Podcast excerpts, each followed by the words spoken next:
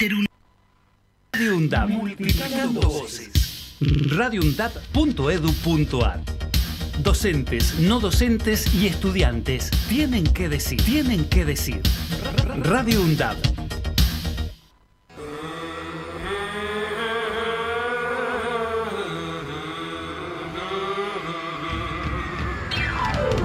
De boca en boca, los miércoles desde las 15 por Radio UNDAP. Con la conducción de Néstor Mancini, Víctor Savitoski, Marcos Bralo y el aporte de María Teresa Andrueto, nuestra reconocida escritora. De boca en boca.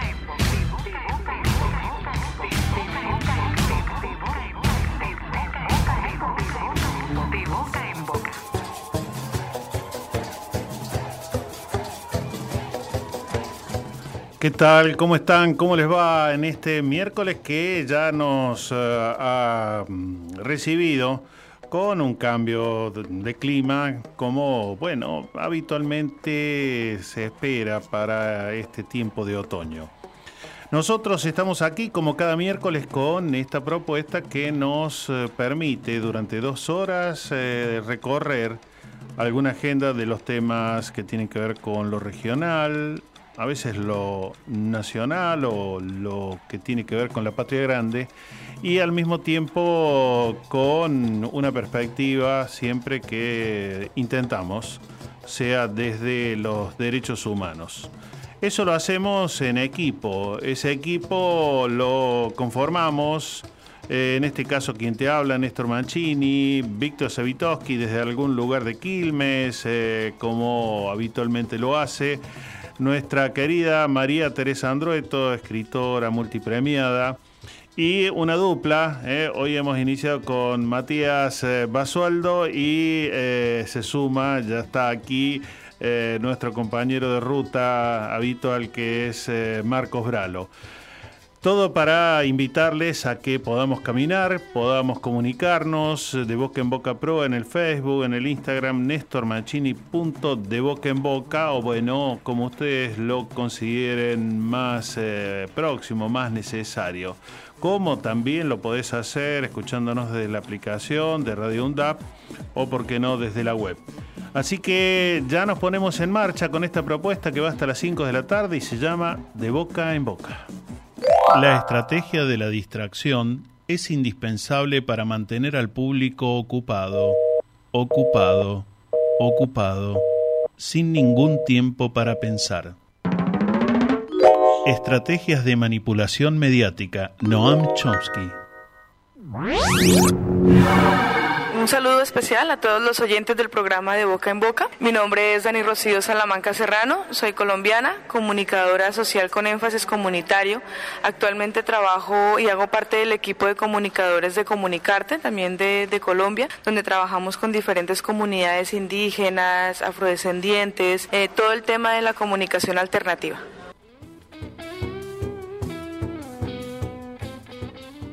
Y como hacemos habitualmente, también darle la bienvenida saluditos que nos hacen llegar o durante la semana o hoy mismo, como el de María Rosa Macatjian desde Quilmes, eh, González desde, eh, desde desde Guatemala, eso bien, eh, digo, Patricia Gatti, una querida colega que también nos sigue desde Córdoba, Graciela Gómez, Armando Gris, eh, Grijalva, Zulma Serrano, Analía Mora, colega docente, Carol Lumier, Luisa Ripa. Y también otros que se suman, también son, por ejemplo, el área de Derechos Humanos de la Universidad Nacional de Santiago del Estero, a quienes le hemos enviado un, un abrazo grande. El otro día nos invitaron a compartir parte de eh, un programa de todos los que tiene la radio universitaria de Santiago del Estero, de la Universidad de Santiago del Estero, así que ahí va un abrazo para todos ellos, también para Sebastián Barrio Nuevo, y también tenemos saluditos de Andrés Sosa y de Jorgelina Russo, Eh, algunos de los que queremos empezar compartiendo en este primer tramo de la tarde, tramo que como habitualmente intentamos, eh, va de la mano de algunas noticias de lo que ocurre en nuestras universidades públicas. En la UNDAP eh, se brinda un curso de posgrado, eh, uno que te recomiendo realmente, acceso a los derechos económicos, sociales, culturales y ambientales. Es el curso de posgrado que se dicta y que tiene, por supuesto, como la mayoría, una vía de contacto para que vos puedas buscar, por ejemplo, escribir a este correo posgrados.undap.edu.ar o también a través de la web www.umdap.edu.ar y ahí buscas la oferta académica posgrado y eh, tenés ahí este eh, curso muy interesante porque tiene que ver con profundizar no tan solo en los derechos que habitualmente mencionamos más, en torno a la memoria, verdad, justicia, sino todos esos otros que a veces también son parte de lo cotidiano. El derecho económico, es decir, a tener un trabajo, un ingreso digno, etcétera, cultural, poder gozar de tantos aspectos que hacen a eh, la vida también personal, familiar, social y uno que nos tiene muy, muy preocupados, los derechos ambientales, tan vulnerados, tan violados, que ahí van las sequías, las inundaciones y tanto que tiene que ver con, bueno, como se suele decir, la mano del hombre. Bueno, no sé si el hombre, la mujer, pero la mano de quienes eh, no aportan precisamente soluciones, sino más bien fracasos en términos de cuidar la casa común. Y te invito, hay una muestra de rostros de fotos sacadas de la ESMA, aquí en el hall de la sede de España 350. Eh, vos podés eh, acercarte desde precisamente eh, este 14 de abril y lo podés hacer hasta mediados de mayo. Es una iniciativa del Departamento de Arte, Cultura y Comunicación y de la Secretaría de Extensión. Rostros fotos sacadas de la ESMA, entonces una muestra que tiene que ver con eh, las que fueron sustraídas de ese centro clandestino, eh, más que sustraídas yo diría eh, recuperadas felizmente, aún a riesgo de, de ser, por supuesto, desaparecido para siempre, Víctor Basterra, que puso en riesgo su vida, pero que ha servido tanto para dar testimonio de tanta, tanta, tanta magnitud del terror, de la desidia, del desprecio por la vida del otro que la dictadura militar nos propinó. Entonces, acércate, España 350, la sede de la Universidad Nacional de Avellaneda, donde desde este 14 de abril y hasta mediados de mayo se puede entonces, eh, bueno, recorrer, mirar, hacer memoria, tan necesario en estos 40 años que ya llevamos ininterrumpidos de democracia.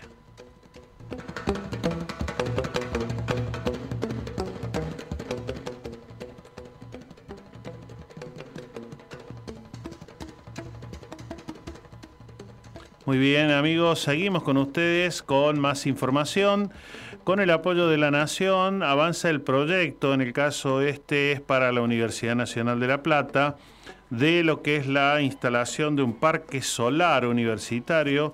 Eh, recuerden que eh, la Universidad de La Plata, después de la Universidad de Córdoba, la primera que tuvo nuestro país, la de Buenos Aires, la de La Plata es una de las, eh, bueno, más antiguas y eh, tiene una mm, también población estudiantil grande. Así que ya están trabajando los equipos técnicos de la universidad para la instalación de este parque solar que va a abastecer, o al menos así está previsto, el 100% de la demanda de energía que utilizan los edificios donde concurren tantos y tantas estudiantes y que también va a venir, porque imagínate que entre de la y sobre todo de Sur, que por ejemplo ayer a mí como muchos vecinos nos tuvo desde más o menos el mediodía hasta las 11 de la noche sin luz, eh, vos te acordás, por supuesto, de la empresa energía, de los dueños y de todas las caras que has visto cada vez que vas a pagar tu factura. Así que esa reunión se, se, se dio a través del ministro de Educación, Jaime Persic, y en el caso de eh, las autoridades de la Universidad de La Plata, el vicepresidente de la universidad, que es Fernando Tauber. Buenas noticias, trabajo, yo diría permanente, que hacemos en las universidades públicas y que da cuenta que los recursos están más que bien utilizados y pensados a favor de una mejor calidad de educación, tanto para el trabajo que realizamos los docentes, los no docentes, como también para los y las estudiantes. Entonces, eh, importante las noticias de todo lo que ocurre y que están aquí, en la radio pública de la UNDAP, de boca en boca.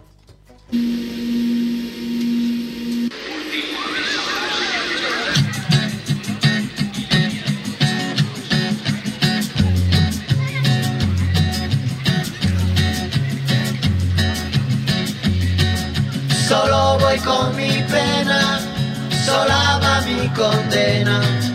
Correré mi destino para burlar la ley, perdido en el corazón de la grande Babilón. Me dicen el clandestino por no llevar papel. Pa' una ciudad del norte yo me fui a trabajar. Mi vida la dejé entre Ceuta y Gibraltar. Soy una raya en el mar, fantasma en la ciudad. Mi vida va prohibida, dice la autoridad.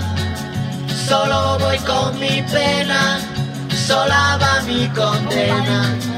Correré mi destino por no llevar papel, perdido en el corazón de la grande Babilón. Me dicen el clandestino, yo soy el quebra ley.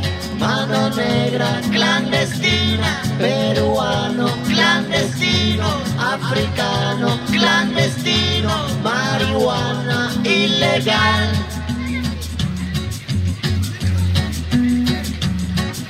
Solo voy con mi pena, sola va mi condena.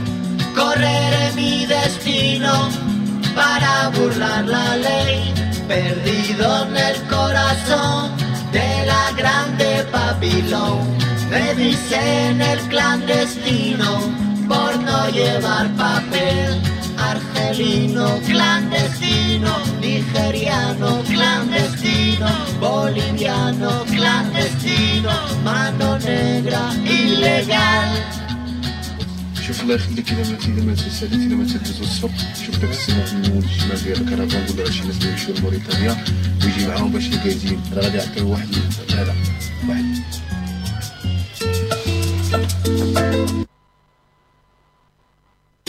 Radio UNDAB. Docentes, no docentes y estudiantes tienen que decir, tienen que decir. radioundab.edu.ar Voces universitarias. Escuchalas. Década. Empezamos a hablar antes que la UNDAB, pero nos pusimos nombre y apellido el 7 de mayo de 2012.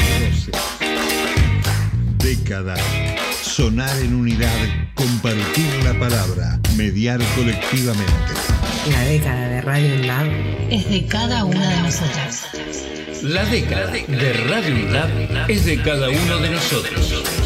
La década de Radio UNDAB es de cada uno de nosotros. La década de Radio UNDAB es de cada uno de nosotros. Yo olvido dictaduras. Tú olvidas la represión. Él olvida desapariciones en democracia. Nosotros tenemos, memoria. memoria. Buscamos la verdad y exigimos justicia. Es un mensaje de la Red Interuniversitaria de Derechos Humanos. Aruna, Asociación de Radiodifusoras Universitarias Nacionales Argentinas. Somos 63 radios en cada región del país. De este a oeste y de oeste a este. Somos radios universitarias. Somos plurales. De norte a sur y de sur a norte. Somos federales. Recorriendo todas las regiones. Somos Aruna. Todas las provincias. Comunicación Federal. Desde nuestras universidades. Aruna. Asociación de Radiodifusoras Universitarias Nacionales Argentinas.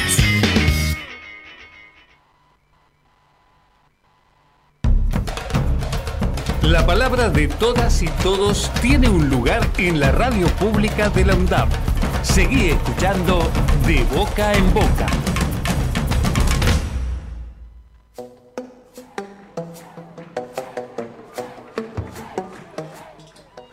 Algo que tiene que ver, eh, por supuesto, con este ejercicio que hacemos cada dos, eh, cada semana, pero quería decir durante dos horas, es el derecho a la comunicación.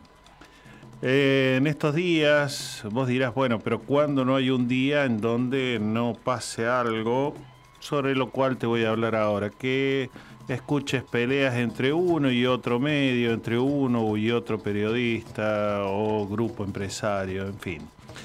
Eh, lo real es que desde lo que fue la creación de distintos eh, sectores eh, y agrupaciones para llegar lo que en 2009 fue la aprobación de la Ley de Servicios de Comunicación Audiovisual, una ley que venía a ampliar y, por supuesto, a proponer una mirada en democracia de la ley que hasta el 2009 tuvimos, que provenía de la dictadura. Bueno, la cuestión es que esa ley prevé que el ejercicio responsable de la comunicación le cabe no solamente a los periodistas, sino a los grupos empresarios, pero también a los ciudadanos, las ciudadanas. Bueno, la coalición por una comunicación democrática de Argentina eh, acaba de publicar un comunicado donde se advierte los continuos mensajes en los medios de comunicación masivos, sobre todo de los grupos privados, de la gran corporación mentirosa que tenemos en este país, que atacan a los medios estatales eh, afirmando que son un gasto sin reconocer que representan no solamente una herramienta para asegurar la diversidad y la pluralidad, de voces, eso quería decir, sino que para asegurar incluso eh, la eh, mayoría o por lo menos una tendencia siempre a favor de que las noticias que se brindan sean verdaderas.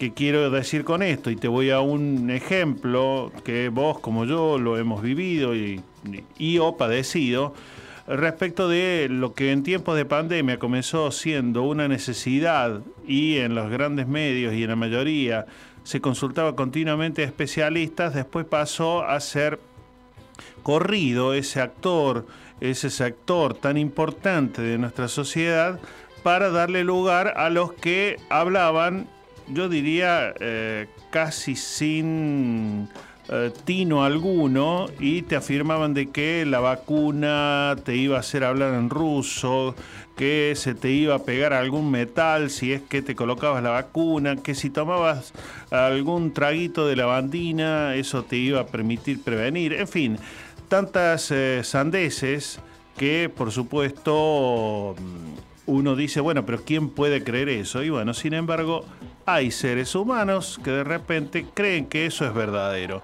Y hasta que no se demuestra lo contrario, muchas veces la eh, continua repetición hace que uno, o por lo menos algunos, terminen creyendo que eso es así. Bueno, en este sentido, la coalición por una comunicación democrática destaca el rol de los medios como un agente que brinda equilibrio, o por lo menos tiende a eso, frente a esta tendencia que es de concentración en casi una única mano. Imagínate, TV, radio, prensa escrita, canales de cable, internet, etcétera, para que inclusive termines pagando facturas astronómicas si es que tenés los servicios de este gran grupo. Así que alerta en este sentido, en plena democracia, para que no te tomen el pelo, diría otro colega periodista de otro medio, que no te tomen por boludo, perdonen ahí la expresión. Así que eh, una alerta que te cabe a vos, me cabe a mí y que creo que no hay que perderlo de vista en este sentido. Por otra parte, también contarte que mm, vamos a ir sobre otras universidades y la convocatoria que están llevando adelante. Una de ellas es un trabajo que realizan eh, en articulación, aquí cabe decir, con las universidades, las abuelas de Plaza de Mayo y que se nos está invitando eh, en lo particular, en lo personal, a propósito, bueno, de todo lo que siempre eh, impacta de tanto trabajo amoroso, tanto trabajo constante y perseverante, de reunión de información, también de búsqueda, para llegar y seguir encontrando, por una parte, a los nietos, nietas que todavía siguen apropiados en manos de aquellos genocidas de la dictadura. Y por otra parte, a seguir reconstruyendo los tejidos sociales de nuestra sociedad y al calor, al abrigo, a la mirada siempre respetuosa desde los derechos humanos cuando los medios concentrados, sea de la Argentina, sean de México, sean de Brasil, sea Televisa, sea Azteca, o sea Globo, o sea la porquería esa de revista bella que tienen los brasileños, me trate bien, voy a decir me estoy equivocando. Raúl Eugenio Zaffaroni, ex ministro de la Corte Suprema de Justicia Argentina. Para los que gustan del diseño gráfico, para los que están en, esa profesión, para los que están cursando carreras precisamente o cercanas o directamente en, en, el diseño gráfico, desde mañana y hasta el domingo en el Centro Cultural Kirchner se va a realizar la décimo primera edición de la exposición del sello de buen diseño argentino. Esta distinción es otorgada por la Secretaría de Industria y Desarrollo Productivo del Ministerio de Economía de la Nación a esta industria o a los productos también de esta industria y todo lo que aporta y también eh, en este sentido, mm, eh, además de aportar, significa también en torno a fuentes de trabajo y en torno a lo que es creación de imagen, diseños de imágenes en tantos rubros. Así que desde este jueves, bien digo, y hasta el domingo, te podés llegar al Centro Cultural Kirchner es la décimo primera edición del sello de buen diseño argentino.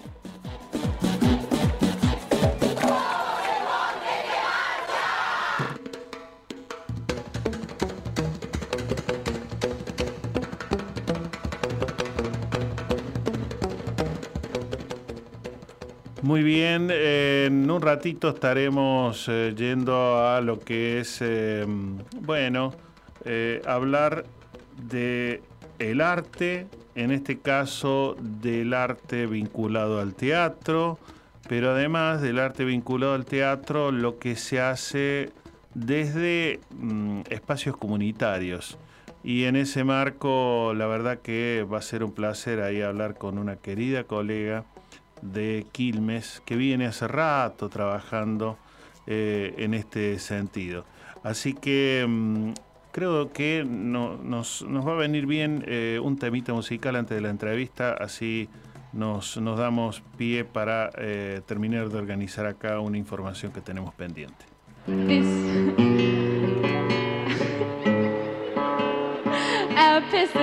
plays the guitar like this.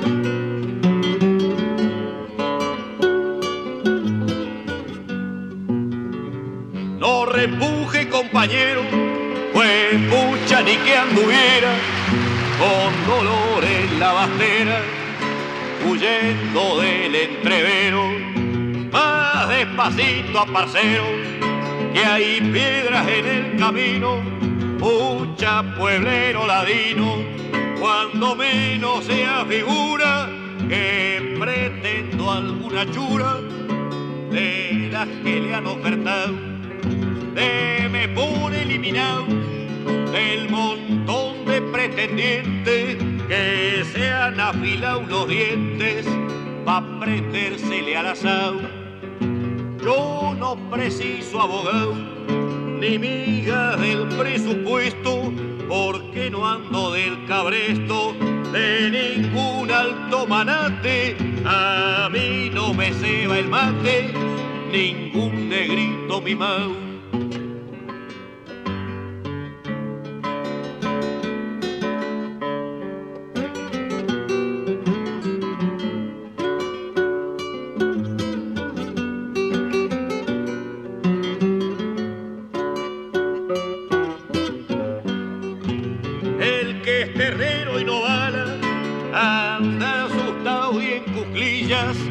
Él no son las amarillas de la burra del estado.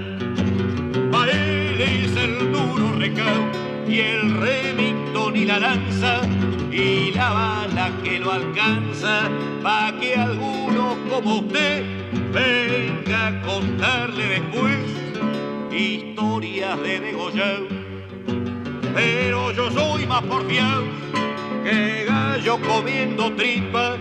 Cuando el trabuco se engripa, lo mismo sigue cargado. Va despacito, cuñado, ¿pa' qué quiero yo ese hueso? Puede ir repartiendo el queso con otros que se lo coman. Yo en el bajo y en la loma siempre anduve bien montado.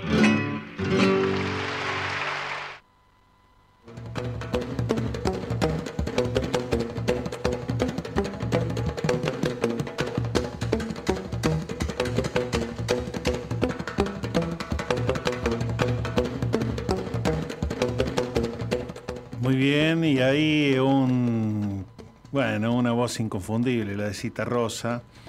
Y bueno, para tiempos que también nos invitan a seguir pensando, ¿no? Entonces eh, va desde también la música lo que queremos aportar.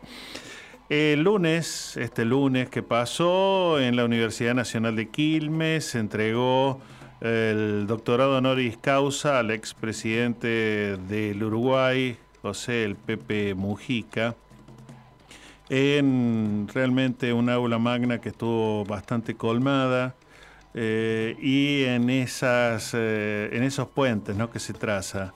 O un Pepe Mujica que por supuesto sigue joven, pero ya con sus largas décadas, y un enorme público juvenil eh, el que puebla las, las aulas de la universidad.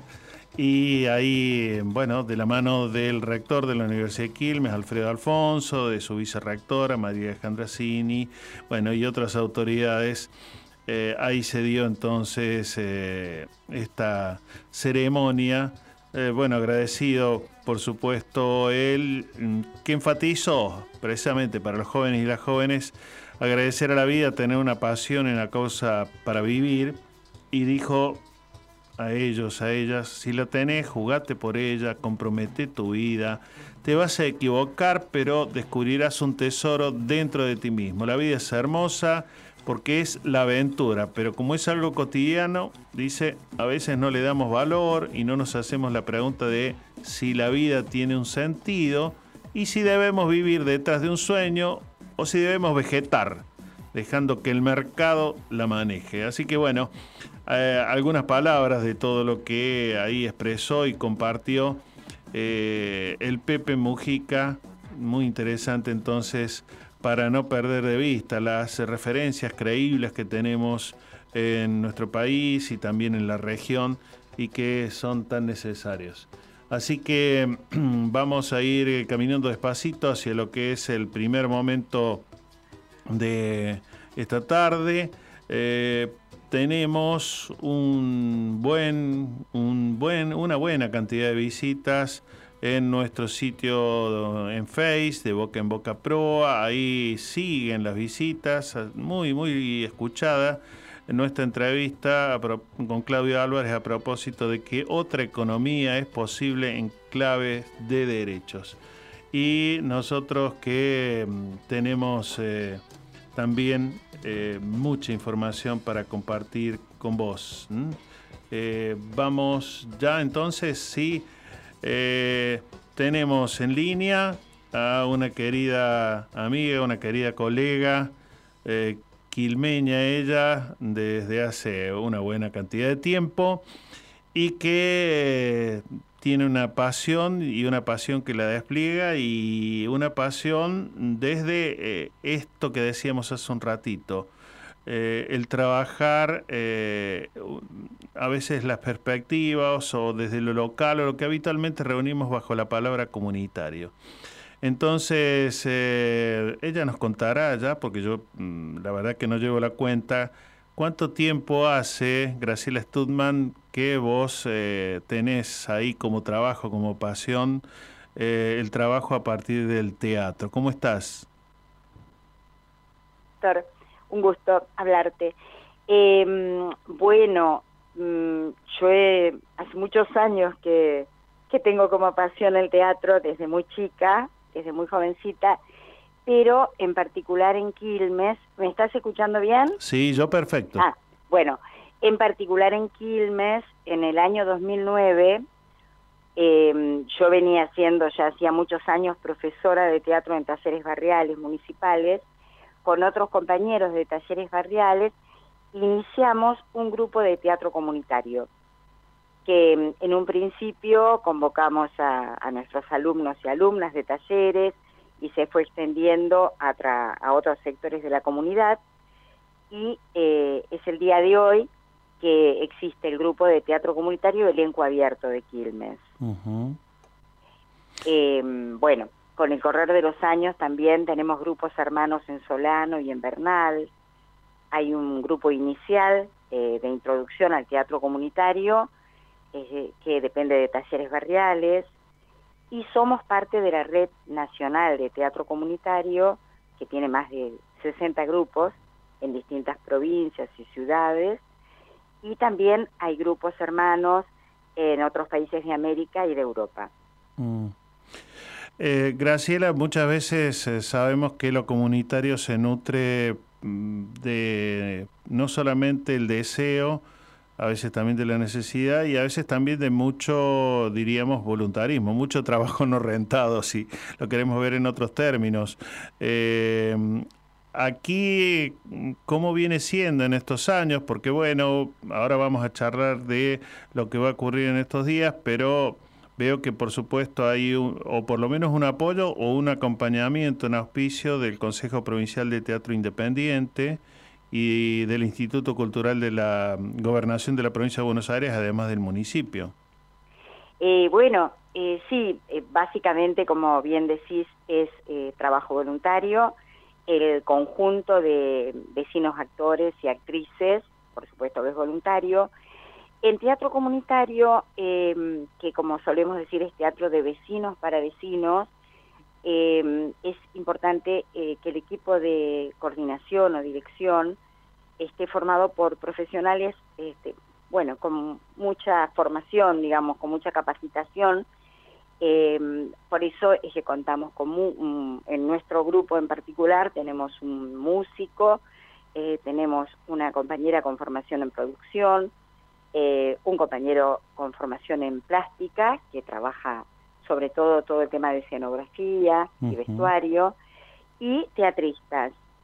Eh, desde el inicio, parte de mm, los teatristas y el músico somos profesores somos, ya yo no porque estoy jubilada, pero hemos, yo he sido y son profesores de talleres barriales. Eh, también eh, somos parte de proyectos de extensión de la Universidad de Quilmes, lo cual nos ha significado un apoyo en la compra de instrumentos musicales, en apoyo al vestuario. Y en este caso em, fuimos convocados eh, desde el municipio y desde la fiesta provincial, bueno, en este caso regional, de teatro independiente, pero no, no tenemos apoyo del el Consejo Provincial de Teatro Independiente. Hemos sido convocados, digamos, por nuestra raigambre en el territorio.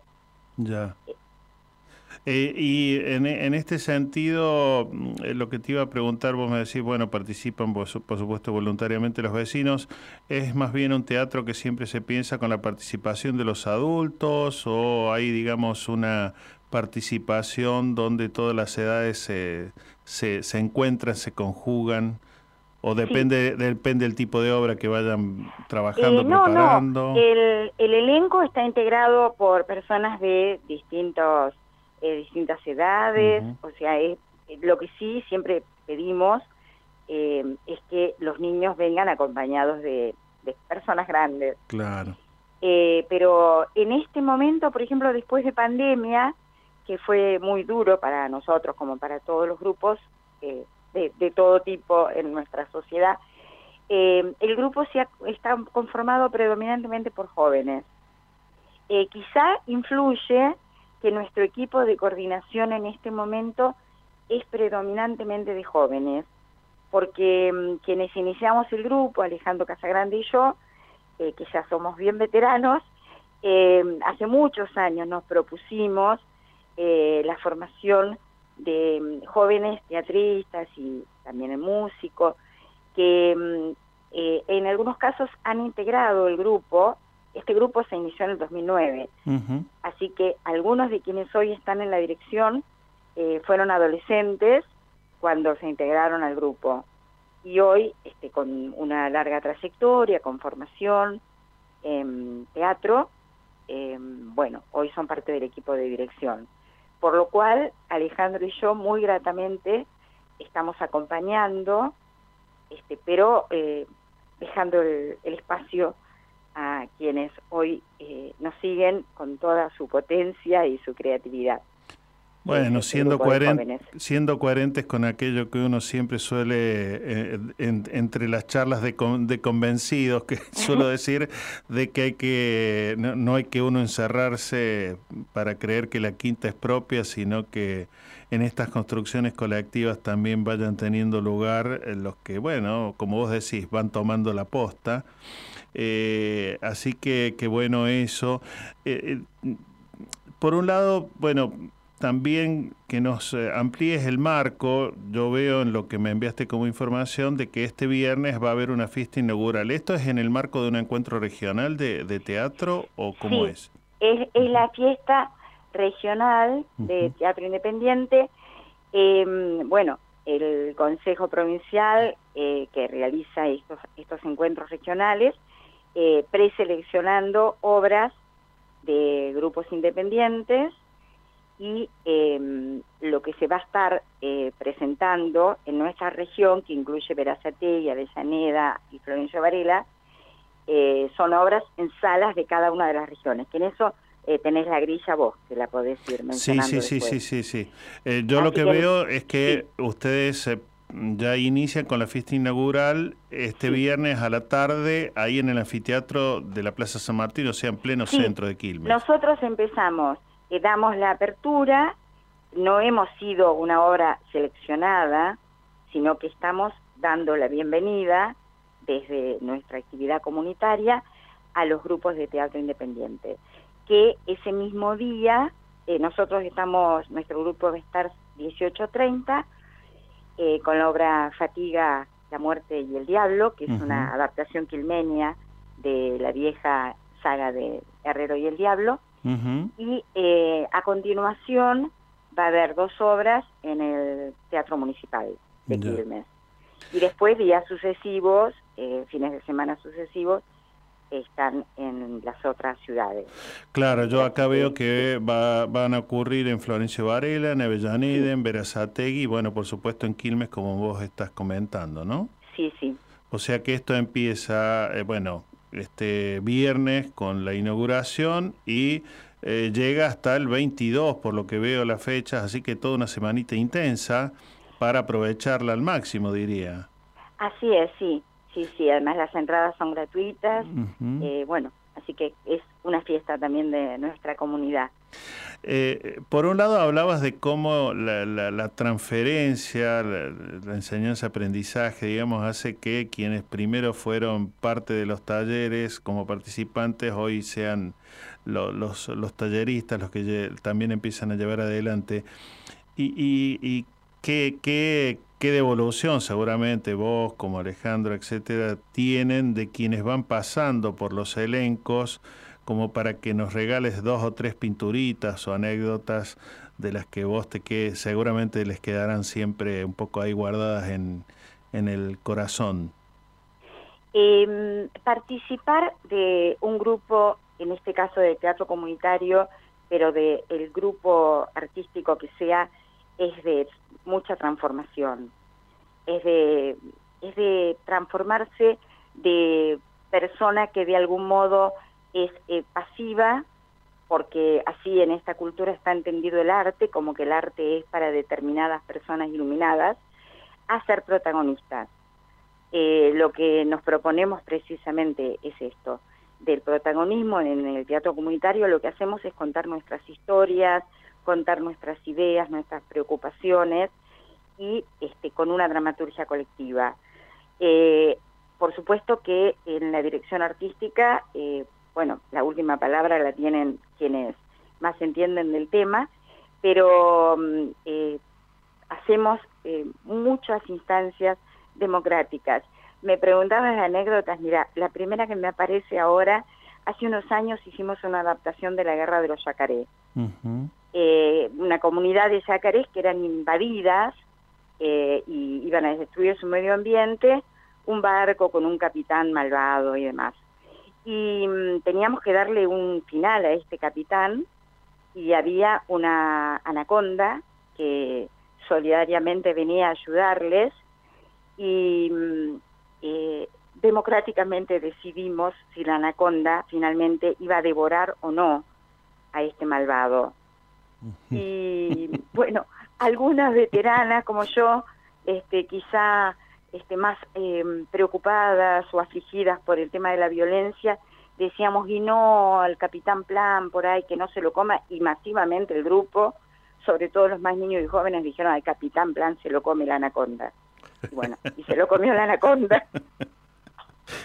Eh, Qué, bueno, qué bueno, este, qué después nos pasaba que en vacaciones de invierno, este, muchos años dimos eh, nuestras obras durante todas las vacaciones y en particular con la guerra de los yaquerés nos pasaba que había niños que volvían durante la semana muchas veces y que querían saber si verdaderamente era un actor o se lo había comido la anaconda al capitán Plan. Este, bueno, Qué bonito. Eh, Bueno, por supuesto, siempre, todos los que te conocemos, siempre mm, poniéndole todas las ganas, el cuerpo, la pasión. eh, bueno, a esto como, como otros eventos en los cuales hemos compartido algún espacio. No me olvido de, bueno, de- del libro, se sigue presentando Nosotras en Libertad. eh, sí, sí, lo seguimos presentando en, en todo el país, En todo el país, donde bueno. se pueda. Sí, Pero- sí, seguimos presentándolo. Eh, estamos iniciando en Quilmes también un grupo de teatro por la identidad Ah, qué bueno. y, y bueno, y, y en esto de estar todo el tiempo, eh, en, como decía Freire, eh, enseñando y aprendiendo, que Claro es indispensable. Y no quedándonos encerrados en casa frente a la tele. Mm. La calle es nuestra eh, y, y necesitamos encontrarnos mucho y, y trabajar mucho juntos para hacer una sociedad como la que queremos. Tal cual, además en un año redondo que, que es a lo que invita cada, cada, cada década que termina ahí o empieza con ese cero. Así que estos 40 nos tiene con unos cuantos aprendizajes y enseñanzas. Así que por ahí en otro, en otro programa, por ahí nos metemos por ese lado también, desde el arte o desde otros espacios. Así que, Graciela, eh, bueno, el viernes entonces eh, está iniciando eh, esta fiesta regional, es 18.30 en el anfiteatro de la Plaza San Martín, ahí en, en la esquina Frente de Mitre y. Rivadavia, frente a la catedral, y bueno, todo lo que va a ocurrir es con entrada libre y gratuita. Así que Así un abrazo a vos y un abrazo a todos los que están trabajando. ¿eh? Gracias, abrazo. Chao, hasta pronto. Chau, chau. Todas nuestras producciones las podés volver a escuchar en debocaenboca.wordpress.com.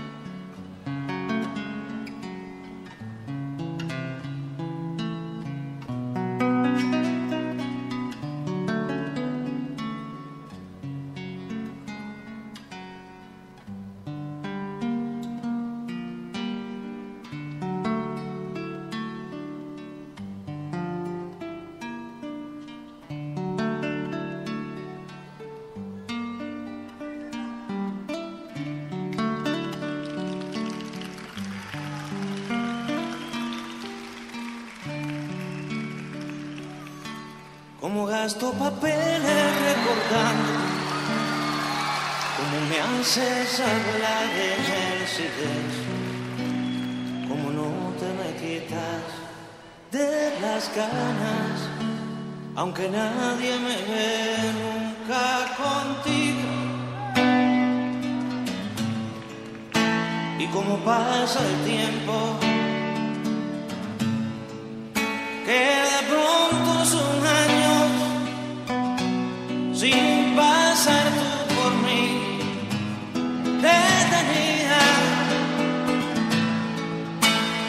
Doy una canción si abro una puerta y de la sombra sales tú.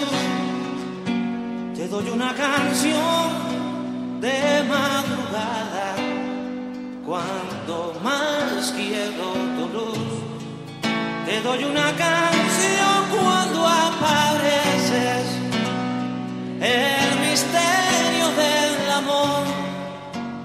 si no lo apareces, no me importa, yo te doy una canción.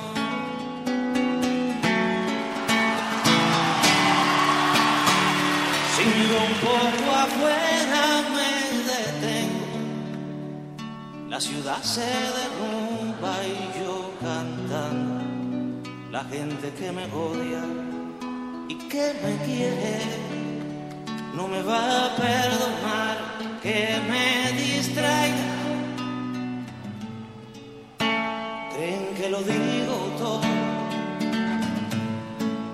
que me juego la vida porque no te conocen ni te sienten. Te doy una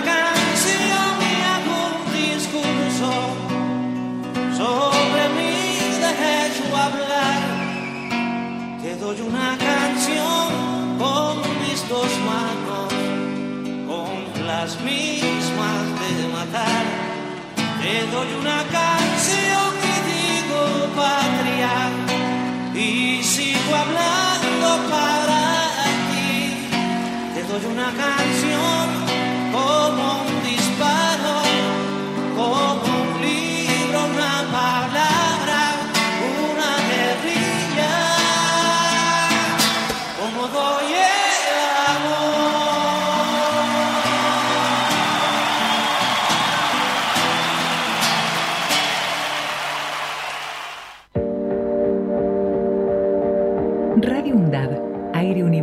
universitario que inspira. inspira. radioundab.edu.ar Voces críticas para construir futuro. La seguridad informática no es un juego. Glosario de seguridad informática. Claves robustas. Robustas. El acceso a tu correo o cualquiera de tus aplicaciones privadas es muy importante. Trata de que tu clave tenga una longitud mínima de 12 caracteres. Si el servicio te lo permite, usa una combinación de caracteres. Alfabéticos, mayúsculas y minúsculas. Caracteres numéricos y caracteres especiales. Como guiones, asteriscos, signo de admiración, entre otros. No uses como clave datos personales. No uses como clave datos Y personales. palabras que se pueden encontrar en un diccionario. La seguridad informática también depende de vos. Si tenés dudas, ingresa en campusvirtual.sin.edu.ar. Es un mensaje del Consejo Interuniversitario Nacional. Yo niego al otro porque piensa distinto. Tú niegas la violencia institucional. Él niega lo que prometió en campaña. Tenemos memoria. Nosotros tenemos memoria. Buscamos la verdad y exigimos justicia. Es un mensaje de la Red Interuniversitaria de Derechos Humanos. Radio UNDAB, la voz de la comunidad universitaria de Avellaneda. Radio UNDAB. Multiplicando voces, multiplicando voces. Escuchalas. Radio UNDAB. radioundab.edu.ar La radio de la Universidad Nacional de Avellaneda. Ejerce tu derecho a la comunicación de boca en boca. Los miércoles, desde las 15, por Radio UNDAP.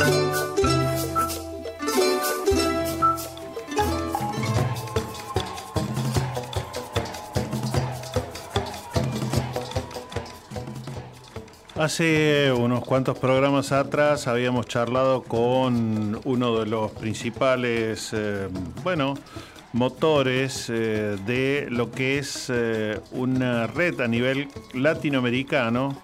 Se trata de la CLADE, la Campaña Latinoamericana por el Derecho a la Educación. En aquel momento hablamos con quien fue relator hace ya unos cuantos años para la UNESCO de eh, lo que es el derecho a la educación y la educación en derechos humanos. Pues bien, en este caso, lo que tiene que ver con la CLADE sigue remarcando la disputa que muchas veces desde los sectores más interesados, sobre todo de empresas que hacen negocio con la educación, para darte un ejemplo, eh, el principal grupo mediático hoy tiene varias de las principales eh, editoriales que eh, editan los manuales que te piden en la escuela primaria o la secundaria y que vos terminás yéndolo a comprar.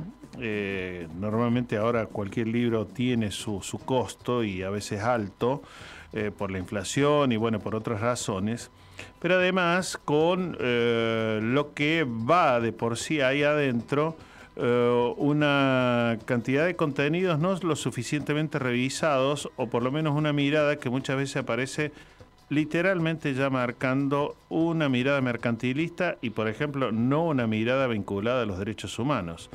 Así que la CLADE sigue insistiendo en esta agenda de la sociedad civil que busca no solamente defender, sino fortalecer la educación pública, bueno, como lo venimos comentando, con las investigaciones, con los referentes en distintas áreas, con cuánto hace, ni dos semanas, un premio Nobel en matemática, que es eh, un docente argentino. Así que importante no perder de vista esta información tan necesaria que también nos pinta de que cuando te encontrás con aquellos que dicen, no, todo está mal, todo está perdido, bueno, no es tan así.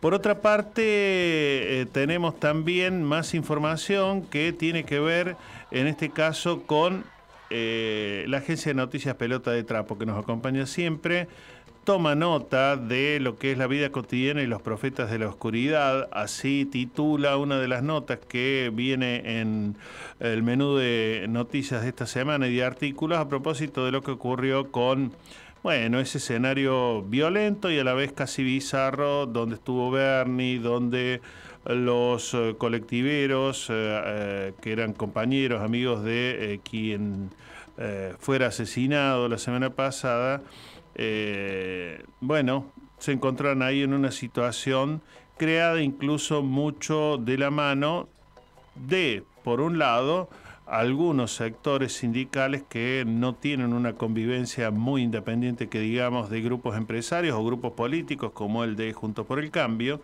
pero que bueno, eh, lo es trabajado y tratado como siempre lo hacen con una mirada bastante crítica desde la agencia de noticias Pelota de Trapo. Y por otro lado, también dar cuenta, bueno, de lo que sigue siendo el camino de nuestras queridas madres y abuelas, en este caso Norita Cortiñas, que estuvo presente en la Fundación Pelota de Trapo en Avellaneda, aquí hace mm, pocos días, y que, bueno, eh, habló, por supuesto, ante un público de familias, de niños, de adolescentes, de resistencia, de lucha, de dignidad. Así que, qué bueno, no, podemos estar en todas partes al mismo tiempo, eh, pero nos, nos da mucho placer, mucho gusto ver que las redes se siguen tejiendo. Y una última, antes de eh, ir a, mm, alguno de nuestros separadores del programa y también mm, preparar, ¿por qué no? Yo creo que nos podemos dar el gusto de ir con María Teresa Andrueto eh, ya en un ratito nada más, con otra de las historias que ella nos acerca para hoy, que tiene que ver con la construcción de un otro. Y esto lo digo en función de que cada vez más la UNESCO, por ejemplo, el Organismo de Educación y Comunicación de las Naciones Unidas, llama a dialogar, a un diálogo global, para regular todo lo que circula por las plataformas en Internet. No, para que no se malentienda, no es eh, crear una especie de policía de que diga qué se puede y qué no se puede. Pero sí sabemos que si deseamos convivir y deseamos construir, por ejemplo, los discursos de odio no suman, restan, dividen, fragmentan, violentan, por ejemplo, o las noticias falsas. Bueno, aquí la mirada desde su relato, desde las historias que trae María Teresa Andrueto. María Teresa Andrueto está en De Boca en Boca. Las historias cotidianas cobran vuelo en Gente conmigo la columna de María Teresa Andrueto. La puedes escuchar los miércoles desde las 15 por Radio UNDAP. Desde Caín el agricultor y Abel el pastor, la destrucción del adversario rige los tiempos. Al parecer, los seres humanos necesitamos del enemigo. Demonio, que en griego significa genio, con el tiempo fue adquiriendo una connotación negativa en el Antiguo Testamento el enemigo de Dios se llama Satán, que significa literalmente opositor, aunque al parecer en los episodios más antiguos de la Biblia era apenas un ángel encargado de ciertas tareas desagradables. Diablo, por su parte, viene del griego acusar. En el Nuevo Testamento se le dice también príncipe de los demonios, Belcebú, padre de la mentira, maligno, Señor de la muerte, acusador, o Lucifer, el ángel caído porque se atreve a rebelarse, el adversario que en su rebelión arrastra un tercio de los ángeles. Satanás, el enemigo, el que desobedece, el que invierte la norma, el que la pone en peligro. En fin, el otro, diferente, desconocido, y por eso amenazante, el chivo expiatorio que debe quedar afuera para que podamos seguir juntos, el fundamento de la discriminación, eso que no nos deja integrarnos. Integrar significa no tocar, intangere, mantener intacto, pero nosotros no queremos integrar, queremos, si no destruir, más bien asimilar desde una superioridad moral como personas o como pueblos, convertir al otro en símil, en igual. Toda vida se sostiene sobre la violencia, porque la ley de la vida es la ley del hambre. Cualquier acto de supervivencia es un acto de violencia, ya que implica alimentarse de otro ser, animal o vegetal. Ese es el contrato que hacemos con la vida. Sin eso, no es posible seguir vivos. Se trata de una violencia necesaria, una violencia que ejercemos todos los seres sobre la tierra, pero los humanos somos los únicos que practicamos la violencia más allá de lo necesario. La ejercemos también por odio, por ira, por la ambición o el ansia de tener siempre más. La guerra, el colonialismo, la esclavitud, la expoliación, la avaricia, el imperialismo, son algunas formas de esa ambición, formas de una violencia que va más allá del contrato con la vida. A menudo esa violencia se encubre con nuestra dificultad de aceptar las diferencias. Entonces vislumbramos entre la maraña cómo se hace lugar en el entramado social la construcción de un otro peligroso, su satanización. Así han hecho los tiranos de todas las épocas y todos los imperialismos de la historia. Un microrelato de Guillermo Cabrera Infante dice, el general preguntó la hora y un edecán se acercó rápido a musitar la que usted quiera, señor presidente. Sobre ese breve relato escribí La hora del general, un cuento en el que un tirano espera que llegue una mujer y mientras espera se entretiene matando a rebeldes. Ahí hay una cuestión con el tiempo que no corre a la velocidad que el tirano quisiera para que ella llegue pronto hasta él.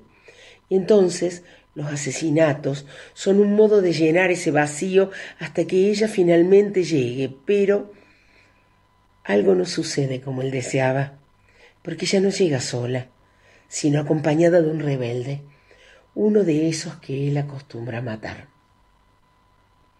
La destrucción engendra odio y el odio rebeldía, y a menudo la rebeldía se manifiesta en forma de ira. La ira es respuesta a una violencia, una respuesta que a su vez genera violencia y que aunque pueda dar lugar a cambios importantes, no modifica el funcionamiento de los poderes que la sostienen, dice la poeta y filósofa Chantal Maillard. Acerca del asunto, volví a escuchar esta semana un poema que descubrí y mucho me impactó el año pasado, poema que recomiendo que vayan ustedes al muro de Nada del Otro Mundo para buscar el enlace y oírla eh, decirlo. Su autora es una joven palestina llamada Rafael Siadá y el poema se llama Las tonalidades de la ira. Dice, Deje, déjenme hablar en lengua árabe antes de que sea ocupada también. Déjenme hablar mi lengua materna antes que colonicen su memoria también. Yo soy una mujer árabe de color y nosotras venimos en todas las tonalidades de la ira. Pero me dices que esta mujer que está dentro de mí solo te traerá tu próximo terrorista, barbudo, armado, pañuelo en la cabeza. ¿Tú me dices que yo envío a mis hijos a morir? Pero si esos son tus helicópteros, tu jefe 16 en nuestros cielos, y hablemos un poco sobre este negocio del terrorismo. ¿No fue la CIA quien mató a Allende y a Lumumba y quien entrenó a Osama en primer lugar? Mis abuelos no corrieron alrededor como payasos con capas blancas y blancas cofias sobre sus cabezas linchando a personas negras. Yo soy una mujer árabe de color y nosotras venimos en todas las tonalidades de la ira. Así que ¿Quién es esa mujer morena gritando en una manifestación? Disculpa, ¿no debería gritar? Olvidé ser cada uno de vuestros sueños occidentales. El genio de la botella, la bailarina del vientre, la chica del harem, voz suave, mujer árabe. Sí amo. No amo. Gracias por los sándwiches de manteca de cacahuete que nos lanzan desde los F-16. Mis liberadores están aquí para matar a mis hijos y llamarlos daños colaterales. Yo soy una mujer árabe de color y nosotras venimos en todas las tonalidades de la ira. Entonces, déjame decirte que esta mujer que habita dentro de mí solo te traerá tu próximo rebelde. Ella llegará con una piedra en una mano y una bandera en la otra. Yo soy una mujer y nosotras venimos en todas las tonalidades. Ten cuidado. Ten cuidado con mi ira. Me pregunto si será posible todavía un mundo donde se cumpla con la ley del hambre, pero no la de la codicia. Si seremos todavía capaces de aprender de otros algo de lo mucho que hemos olvidado. Si podremos adquirir esa conciencia. Ay, si yo pudiera atravesar lo oscuro, con los ojos abiertos, como dice la poeta norteamericana Mae Sarton. Hasta la próxima. De boca en boca. De boca en boca. De boca en boca. De boca en boca. De boca en boca. De boca en boca. De boca en boca. De boca en boca. De boca en boca. Derecho a la comunicación en la radio pública de la UNDAV.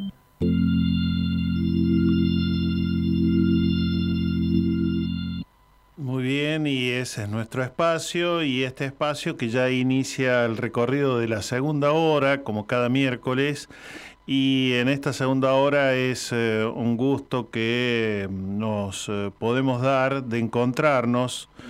Eh, yo no lo tenía presente, pero es tocayo él. Eh, y bueno, además es educador, es escritor, documentalista argentino. Escribe mm, seguidamente en varios medios y hoy queremos, por ejemplo, iniciar la charla con un artículo que por estos días fue publicado en el diario Página 12. Eh, profesor de enseñanza primaria que está especializado en el trabajo con alumnos con discapacidad intelectual, de la audición, voz y lenguaje.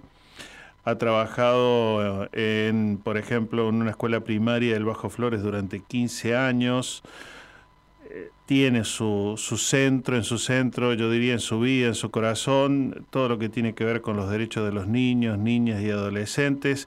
Y en ese marco, bueno, eh, las producciones, por ejemplo, de documentales giran normalmente en torno a diversas problemáticas que tienen ahí eh, eh, problematizados, cómo se garantiza o se vulneran los derechos de los niños, niñas y adolescentes. Por ejemplo, en 2001, eh, 2021, perdón, eh, que es el más reciente, ha presentado el documental Tareferos, que fue filmado en la región nordeste de la República Argentina, eh, y al año siguiente o sea, en 2022, el año pasado, tabacaleros en esa misma zona, bueno, que da cuenta de una injusticia social, es decir, el trabajo infantil en las zonas agrícolas.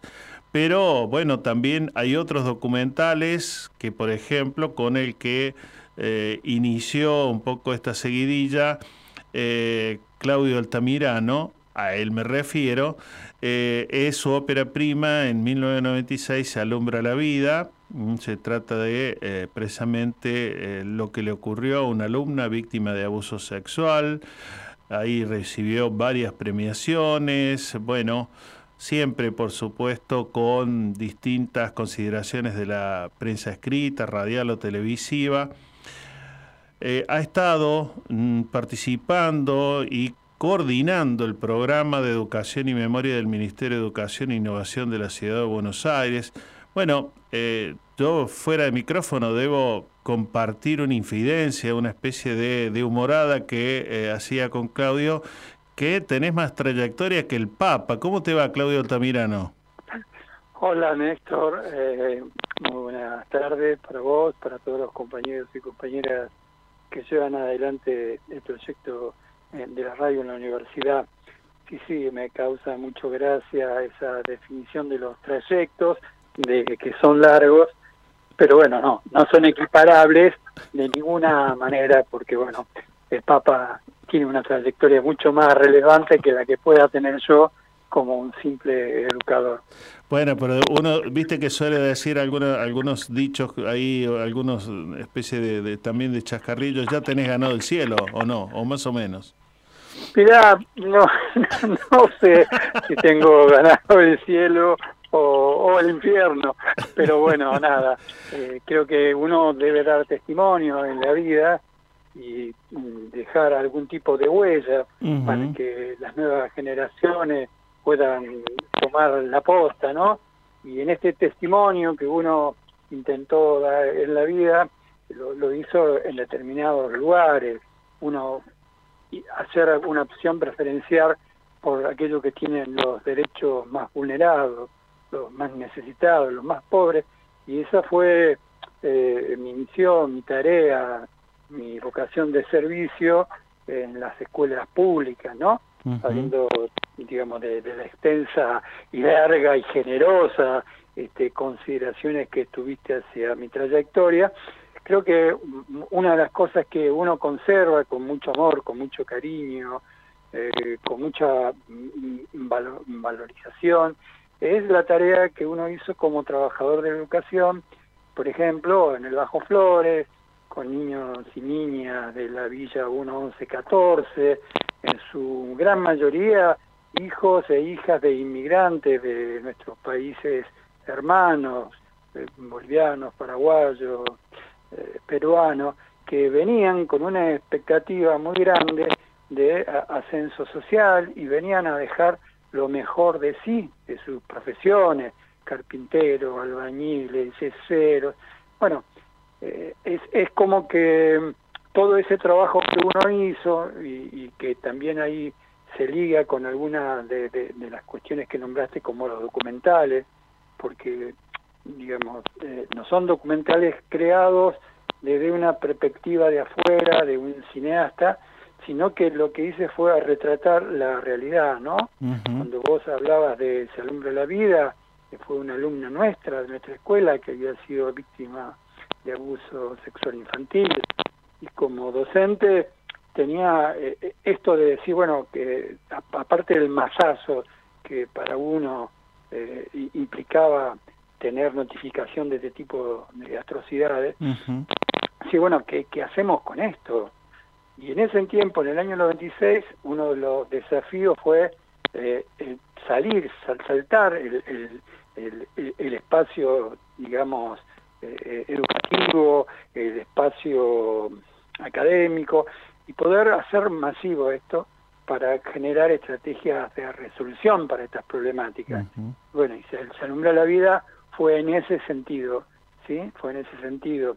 Y, y, lo mismo pasó con El futuro será para todos, que era una niña, una alumna mía que trabajaba y estudiaba y que, digamos, por lo que esto mm, vos sabés muy bien, que el trabajo se disputa el cuerpo de un niño o una niña cuando trabaja, y no es lo mismo que un chico como pueden ser nuestros hijos que comen, eh, tienen todas las garantías, eh, digamos, de, bienestar asegurada y no se van al colegio. Claro. Y de ahí algo, Néstor, que, que me gusta tocar yo, que me gustaría contar, es que en el año 97, cuando hicimos El futuro será para todos, desde la escuela, desde el trabajo, desde el Bajo Flores, nosotros pudimos decir que el trabajo infantil doméstico eh, era, era, así, era eso.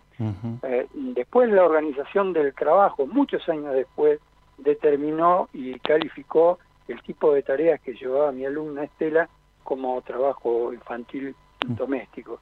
Y en esto está lo que te decía, la posibilidad de haber dejado una huella o un testimonio. El día de hoy, Néstor, no tengo, no me llegó, vos seguro por ahí me puedes corregir porque yo soy un avesado comunicador, no, no, no existe todavía esto de un trabajador de la educación, un docente, un educador, que en un contexto, trabajando en una jornada completa con niños y niñas de escuelas primarias, haya dado testimonio de este tipo de, violación de derechos y que, bueno, nada, y que haya podido tener, qué sé yo, digamos, una difusión masiva. Lo mm. cual es un, viste, los docentes en, las cuentas bancarias nuestras tiemblan, ¿no?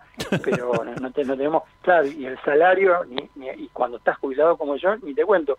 Pero tenemos, tenemos el corazón lleno, lleno de, de, estas cosas que, que, nos, que nos da el haber tenido una opción preferencial, una vocación de servicio en, un lugar en donde mm. hacía falta dar testimonio, ¿no? Sí, vos sabes que a propósito de lo que acabas de, mencionar recién, eh, en la otra casa donde trabajo, en la de Quilmes, eh, venimos nosotros eh, también, además de la docencia, investigando en todos estos años, siempre alrededor de educación, derechos humanos, pero pusimos el ojo, la mirada en el tema de la comunicabilidad de los derechos, es decir, qué es lo que cuenta, qué es lo que relata, cómo lo relata y en todo caso cuánto llega eso y a dónde eh, desde, por ejemplo, nuestras eh, instituciones de nivel superior. Y debo confesar que hay un, panorama que es más bien muy desparejo, que, que no, no aparece como una política muy coordinada y que cuesta mucho, mucho esfuerzo eh, salir más allá del aula, que es donde en todo caso vos como yo tenemos la experiencia de, bueno, ahí tenés el cara a cara y en tus dos, tres horas, lo que tengas de clase, podés hacer un ida y vuelta mucho más dinámico y más frecuente que el que permite ponerse, como lo hiciste vos, bueno, a relevar a guionar, a producir, después eh, crear toda la estructura de lo que sería la distribución y la difusión. Bueno, todo un, cargarse de una mochila grande que normalmente, bueno, uno busca siempre hacerla eh, en forma colectiva, ¿no? Con, con otras y otros que por lo menos tengan alguna sintonía con esto de que los derechos humanos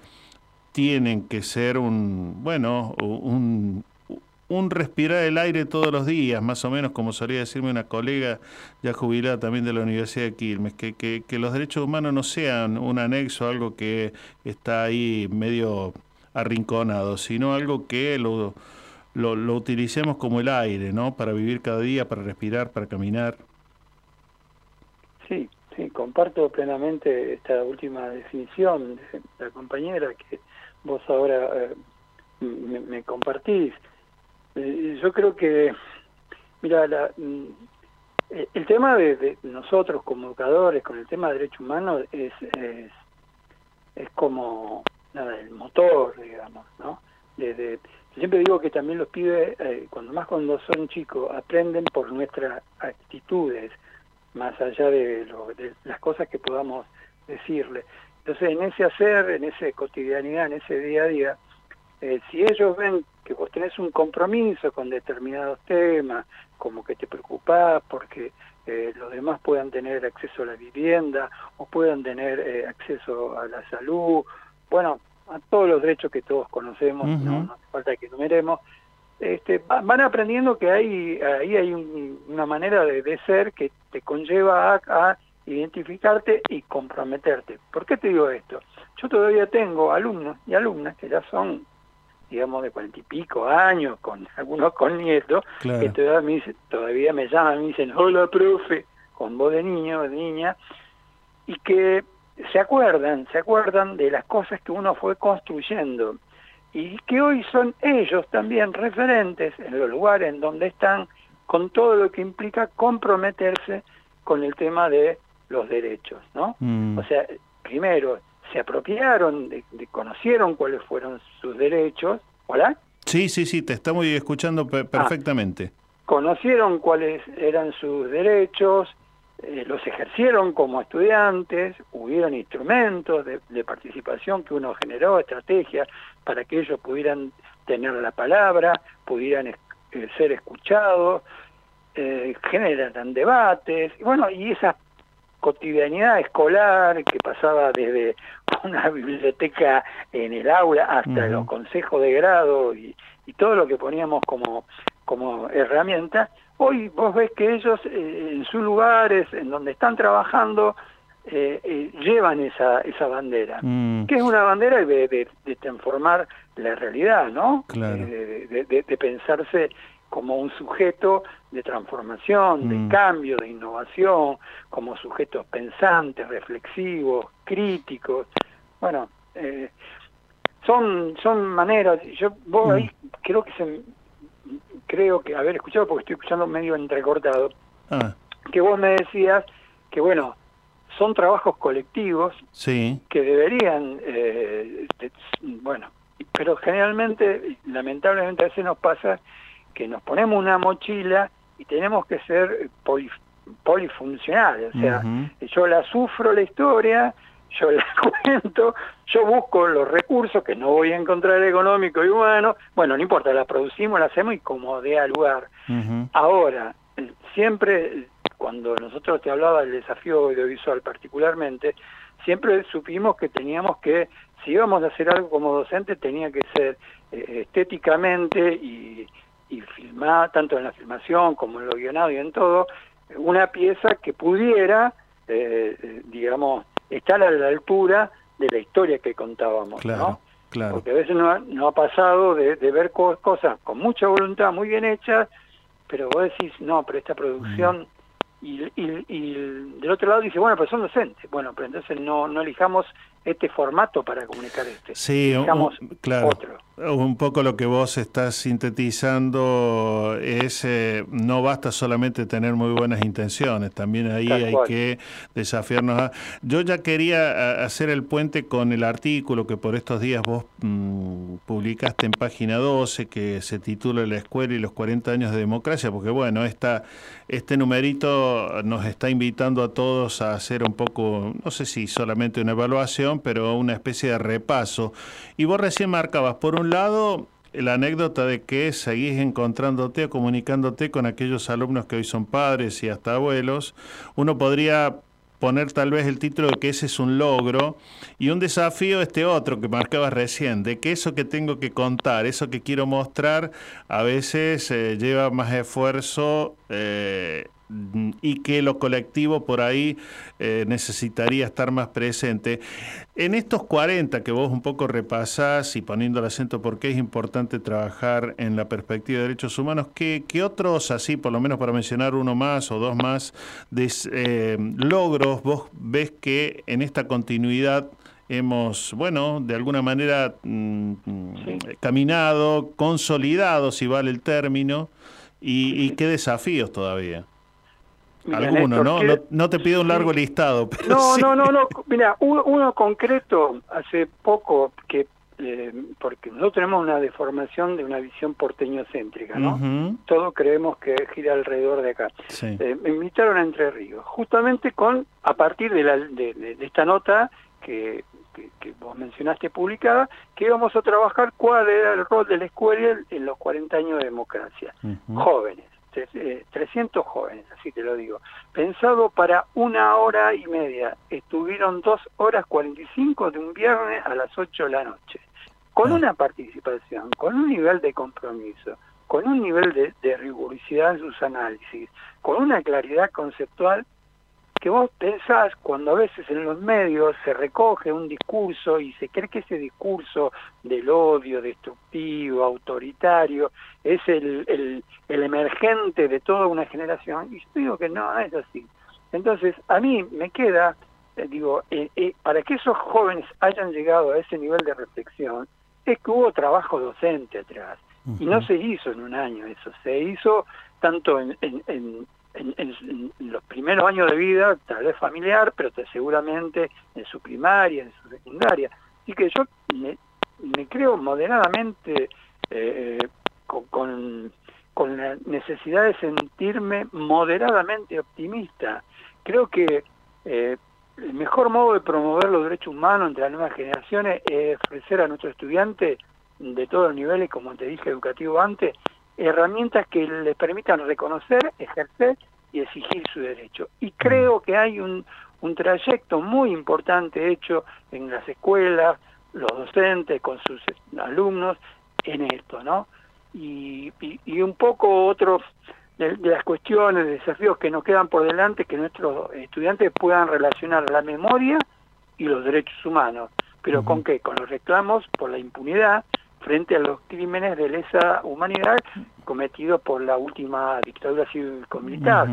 Y esto también coligarlo con el acceso a la salud, a la alimentación, a la educación, a la defensa del medio ambiente y, y, y, por supuesto a la participación ciudad- ciudadana, ¿no? Mm, Bueno, y ah, algo así, para marcar que nos queda como de, de- de desafío imperioso construir espacios para la reflexión y el estudio de los conflictos que se deriven de la utilización de los recursos ambientales de un modo irresponsable que no está previendo los graves daños a la vida que generan los patrones de producción y consumo. Claro.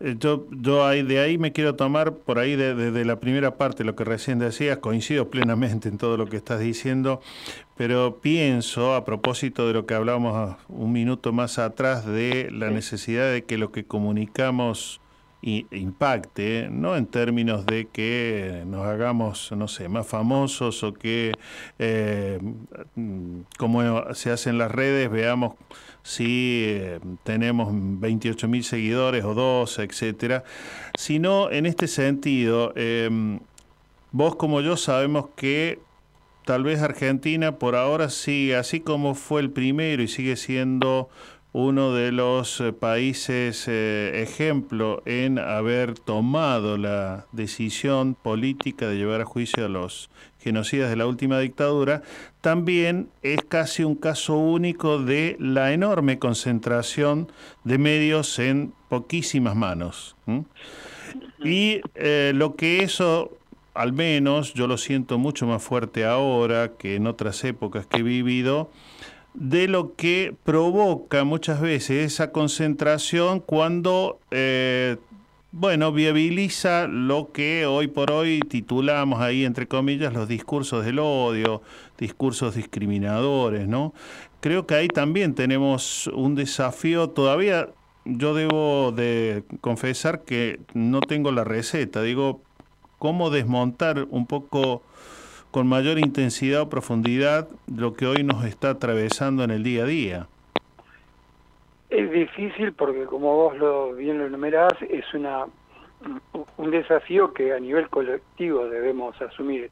Tal vez un, una, uno de los inicios eh, sería ver cuál es, cómo, hoy se comunican los chicos, cómo, mm. cómo se comunican, cómo dialogan en redes eh, y apropiarnos de, de, de esto y generar piezas comunicacionales más cortas, más directas, porque bueno, vos, viste cómo es esto. Sí. Eh, 30 caracteres tenés que definir todo.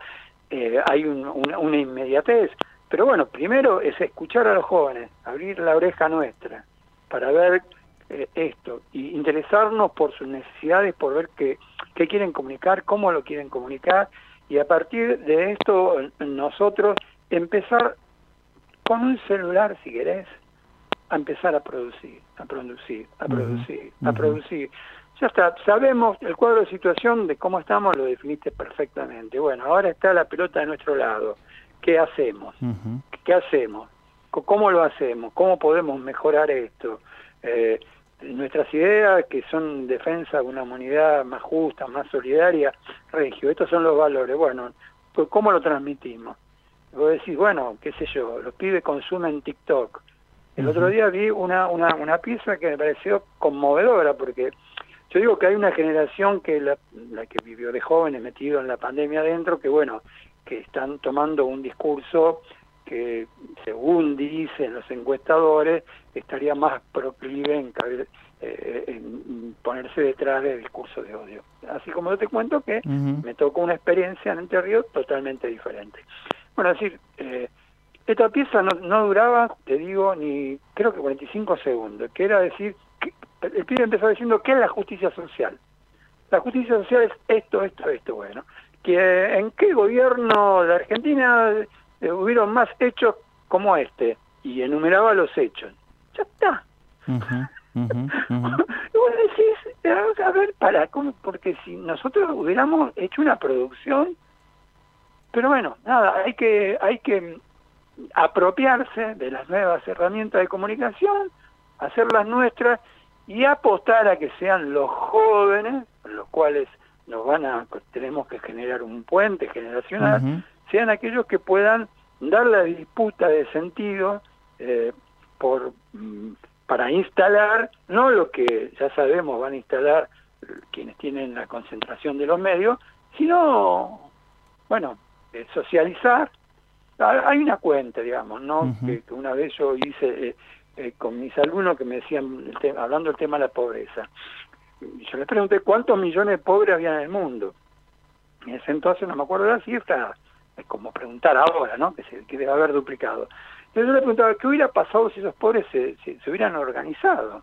Y hubieran tenido conciencia de cuáles son las causas por las cuales son pobres somos más, muchísimos más. Bueno, también somos muchísimos más los que no, no, los que los que estamos padeciendo una situación que hay que revertir comunicacionalmente y bueno, sí, bueno, a ver, si nos organizamos, si pensamos, si generamos estrategia, si socializamos, si vemos el cómo, el por qué lo tenemos. Sí, señor.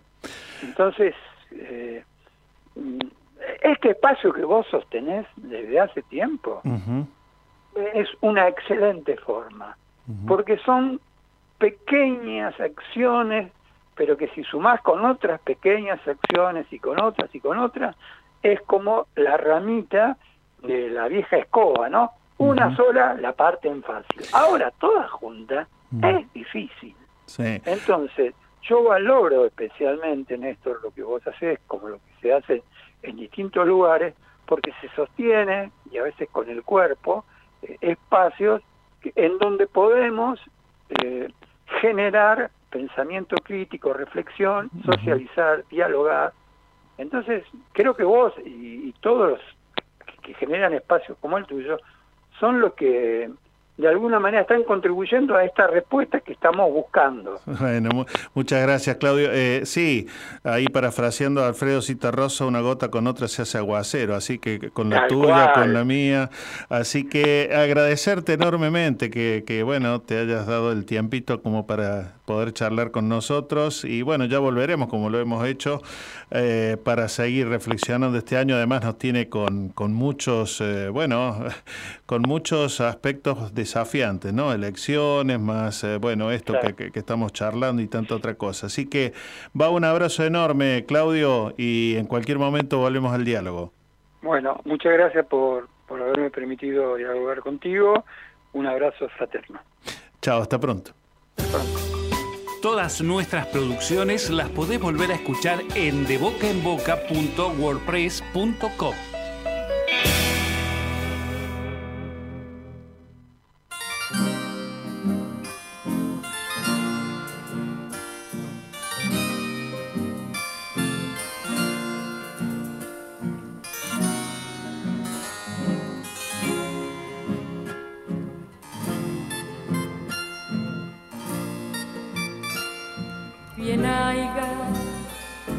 Rosario, todos los hijos que tienes, millones de argentinitos vestidos como de nieve, millones de argentinitos vestidos como de nieve. Con manos sucias de tiza, siembra semillas de letras y crecen abecedarios en tu corazón, maestra, y crecen abecedarios en tu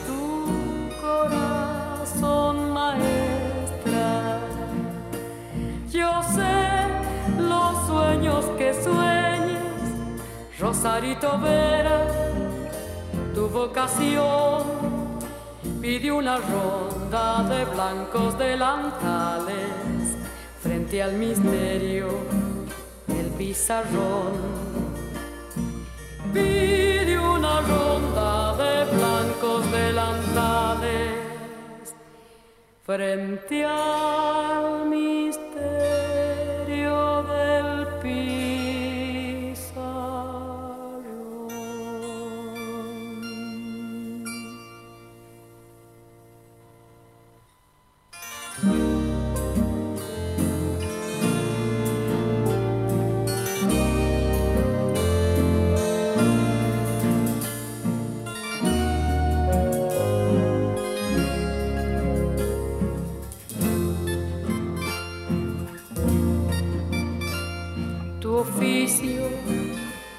lindo oficio, magia del pueblo en las aulas, milagro de alfarería, sonrisa de la mañana, milagro de alfarería,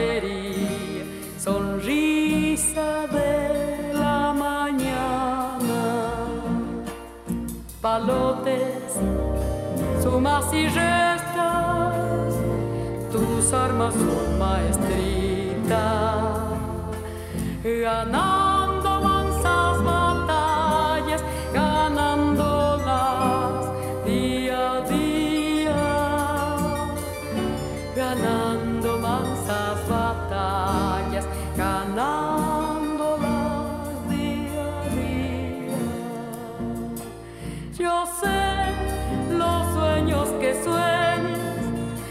Sarito Vera, tu vocación pide una ronda de blancos delantales frente al misterio del pizarrón.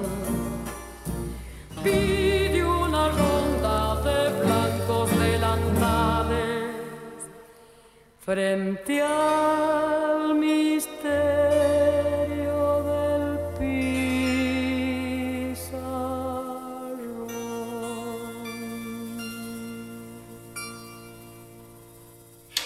UNDAB, emisora universitaria multiplicando voces.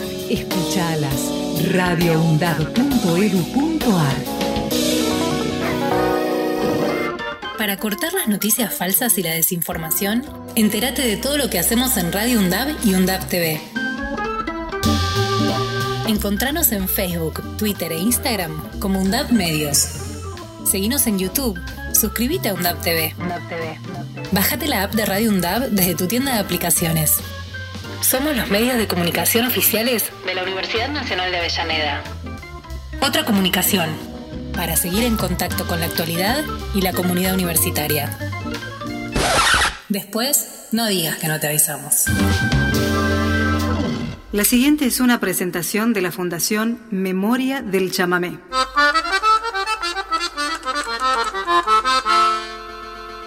Soy Antonio Tarragorros y los invito a recorrer juntos el camino al centenario del rey del chamamé, mi padre, Tarragó Ross.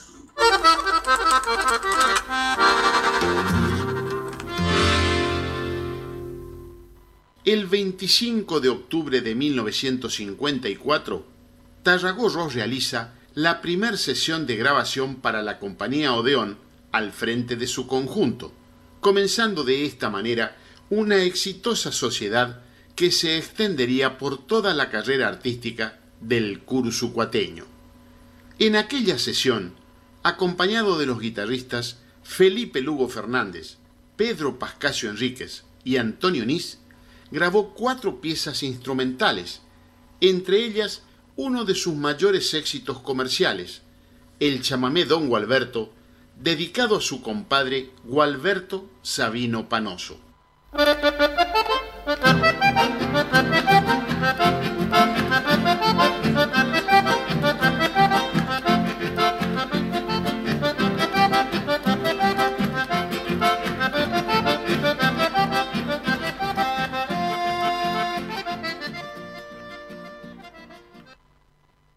La siguiente es una presentación de la Fundación.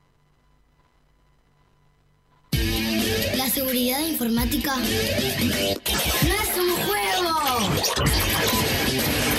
Glosario de seguridad informática. Respaldos. La información puede ser tu activo más valioso. O para una institución de la cual formas parte. Por lo que debe ser resguardada frente a posibles eventos que dañen su integridad y afecten la disponibilidad. Por eso te recomendamos que realices copia de respaldo de la información que consideres importante. Almacenes la información a resguardar en dispositivos como pendrives o DVDs. Guarda el dispositivo con la copia de la información en un lugar completamente seguro. O en una caja fuerte o en un armario con llave. Verifica periódicamente que la copia de respaldo sea recuperable. La seguridad informática también depende de vos. Si tenés dudas, ingresa en campusvirtual.sim.edu.ar. Es un mensaje del Consejo Interuniversitario Nacional. Aruna, Asociación de Radiodifusoras Universitarias Nacionales Argentinas. Somos 63 radios en cada región del país. De este a oeste y de oeste a este. Somos radios universitarias. Somos plurales. De norte a sur y de sur a norte. Somos federales. Recorriendo todas las regiones. Somos Aruna. Todas las provincias. Comunicación Federal. Desde nuestras universidades. Aruna. Asociación de Radiodifusoras Universitarias Nacionales Argentinas. Radio UNDAB. Aire universitario que inspira. radioundab.edu.ar Para construir futuro.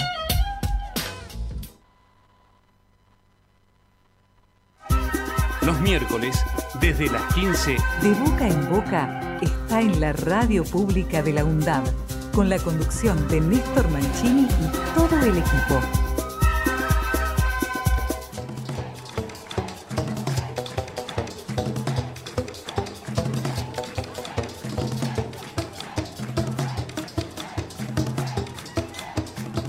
Muy bien amigos, amigas, y estamos hasta las 17 con ustedes. Eh, contarles que está en marcha la convocatoria para lo que va a ser el decimocuarto Seminario Internacional Políticas de la Memoria y Democracia, 40 años, debates y reflexiones desde el presente. Esto va a ser a fines de septiembre en el Centro Cultural Haroldo Conti. Y ahí, por supuesto, va a haber distintos eh, ejes a trabajar. Uno es Memorias de la Democracia, organiza o coordina, mejor dicho, en este caso, queridos colegas, por ejemplo, de la Universidad de José Cepaz, entre otros. Así que eh, agradecemos la invitación que nos hacen llegar, valiosa para que se entienda de que uno también lo que va construyendo en los ámbitos académicos o en los ámbitos sociales, en la mayoría de las ocasiones, eh, lo que se hace es una construcción, digamos, constante, que no es un discurso de ocasión y mucho menos una construcción de ocasión, sino que lleva procesos de investigación, de relevamiento, de debate, de eh, muchas veces, por supuesto, eh, confrontaciones pero que bueno, nos permiten entonces hablar desde algún lugar que no es el lugar de hablemos sin saber de qué se trata, sino todo lo contrario. Eh, quiero destacar y les invito a que se acerquen a página 12 este eh, lunes, perdón, se publicó un artículo, en este caso lo firma nuestro querido colega amigo Washington Uranga, eh, sobre el tema de violencia mediática. Eh, se titula el artículo La estigmatización como estrategia comunicacional. Y eh, bueno, ahí repasa un poco lo que en este momento, buena parte de lo que charlamos recién con Claudio Tomirano, la comunicación, al menos desde las grandes corporaciones, se ha convertido en un escenario de violencia más que de comunión, de encuentro, de diálogo. Así que mm, ahí repasa algunas cuestiones que creo que tal vez nos demos la posibilidad de charlarlo en próximos programas con eh, el querido Washington Uranga.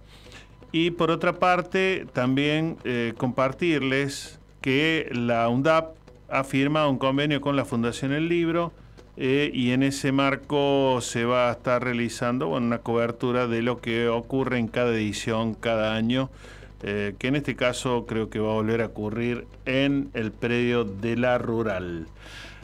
Estamos ahí con nuestro contacto eh, desde algún lugar de Quilmes. Ahí Víctor Savitoski, ¿cómo anda compañero? ¿Cómo está usted? Estoy muy bien, eh, vine del hogar, estoy muy contento con el trabajo cotidiano con los pequeños y con los no tan pequeños y sobre todo porque hoy hay un tema que me parece que es mucho más abarcativo que el tiempo que nos queda, muchísimo más, pero que también no deja de ser fascinante, que son 40 años de democracia. Y esto va a ser muy compartido, no va a ser mi columna y vos como una especie de periodista. Vamos a, vamos a participar los dos. Sí, señor. Y, 40 años de democracia que vos, por ejemplo, me parece que en estos días, eh, en el, ahí en el hogar, en la Casa del Niño, has estado trabajando un aspecto que es central en las democracias, al menos como uno de los tantos puntales, que es el eh, aprender a elegir mejor a nuestros representantes. Claro, mira, mira por qué ejemplo simple y sencillo, que creo que ya lo contamos, pero vale la pena reiterarlo, eh, elegían delegados los chicos, y repito las edades porque es fascinante, de 6 a 8, grupo 1, de 8 a 11, el grupo 2, de 9 a 15 y de 15 en adelante, ¿no? Cada uno elegía un delegado y ese delegado se ponía a consideración de a quienes representaba. ¿Y qué diferencia hermosa hay entre delegado y representante? que creo que sería la primera síntesis de la democracia, ¿no? A mí me encantaría que fueran delegados. ¿Y qué significa delegado? Delegado significa que nuestro delegado va a cualquier situación donde debe representarnos en esa situación con nuestro mandato y en caso que ese mandato no se pueda cumplir, vuelve al lugar de origen para que le demos nuevas instrucciones desde el punto de vista asambleario. Ya sé, estoy loco totalmente. Pero de alguna manera, de alguna manera, ¿cuántas veces nos ha ocurrido en este último tiempo que nosotros queríamos blanco y resultaba negro? Mm.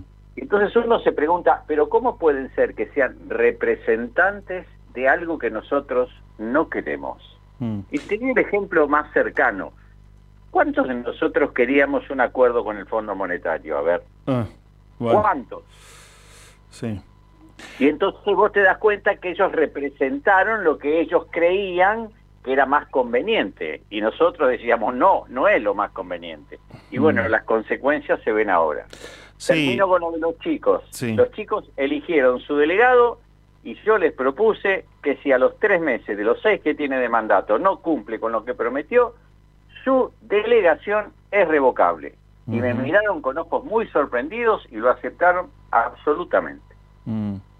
Sí, eh, probablemente uno de los aprendizajes, muchos que mm, vamos recogiendo de estos 40, creo que sí, es mejorar esas formas de representación, de delegación, de eh, confiar eh, la palabra y también, ¿por qué no?, n- los sueños, los deseos en, en aquel, aquella en la que depositamos que, bueno, va a llevar las voces de todos y no lo que él o ella piensa que sería lo mejor, aún con las mejores intenciones, pensando en que no todo representante se transforma en chanta automáticamente, sino que aquellos que aún con las mejores intenciones muchas veces suponen antes que constatar. Vamos a poner tres o cuatro condiciones o requisitos que a mí se me ocurren así a vuelo de pájaro. La primera, vamos a también de lo menor a lo mayor. Los concejales en Quilmes son 24. ¿m? Yo imagino que deben conocer profundamente los 94 kilómetros cuadrados del distrito al cual representan. Y la otra pregunta que me hago es que si tienen idea, o nosotros tenemos idea por esa incomunicación feroz que existe entre lo que ocurre en el Consejo Deliberante y nosotros, de lo que se trata. Todas las experiencias que tuve en mi vida, que fueron un montón, el Consejo Deliberante era un nido de ratas. Y si querés te doy un solo ejemplo. Cuando se hizo la privatización o concesión por 28 años a Aguas Argentinas, en lo que ya está anulado, la primera votación, un 24 de agosto del año 94, perdón, 95, dio 24 votos en contra de la concesión. 60 días exacto después, en octubre, dio 20 a favor y 4 en contra. Que alguien me lo explique porque yo el chino no lo entiendo. Mm. Bueno, eh, lo, lo, lo que hace un tiempo venimos siempre observando, ¿no? Eh, siempre habrá buenos fundamentos. eh, el personaje ahí de Gorgory en Los Simpson habla de eh, Villati- Villatito, Villatito, o algo parecido que permite esas fabulosas transformaciones. Vos podés creer que hacíamos un programa que se llamaba No todo está perdido, que estuvo 10 años al aire, y habíamos entrevistado en ese momento a Pérez Grecia, que Sí. es el papá del Pérez de ahora, que había jurado en el aire que jamás iba a aprobarlo. Jurado, porque la palabra fue así. Yo le digo, deme su palabra, dame tu palabra. Me dijo, sí, le doy mi palabra. Yo creo que, como esos ejemplos hay, no sabes cuántos, y todo el mundo ha vivido muchos de estos ejemplos, entonces digo, hay una instancia que me parece que es absolutamente la que todos deseamos, que es elegir. Y de ahí aparece la segunda instancia, que es sentirse representado. Y ahí, perdónenme, mis amigos, yo siento que ahí todavía nos falta, no mucho, muchísimo.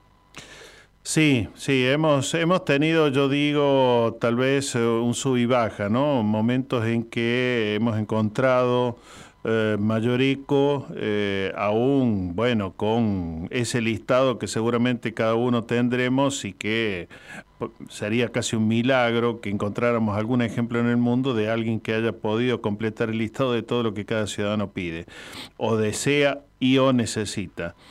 Eh, pero también hemos pasado, eh, y, tal vez eh, caemos frecuentemente en esta última década, en esos momentos así de los que menos deseamos, ¿no? De lo que terminás eligiendo, como solemos decir, entre lo menos malo y ya ahí estamos con un problema.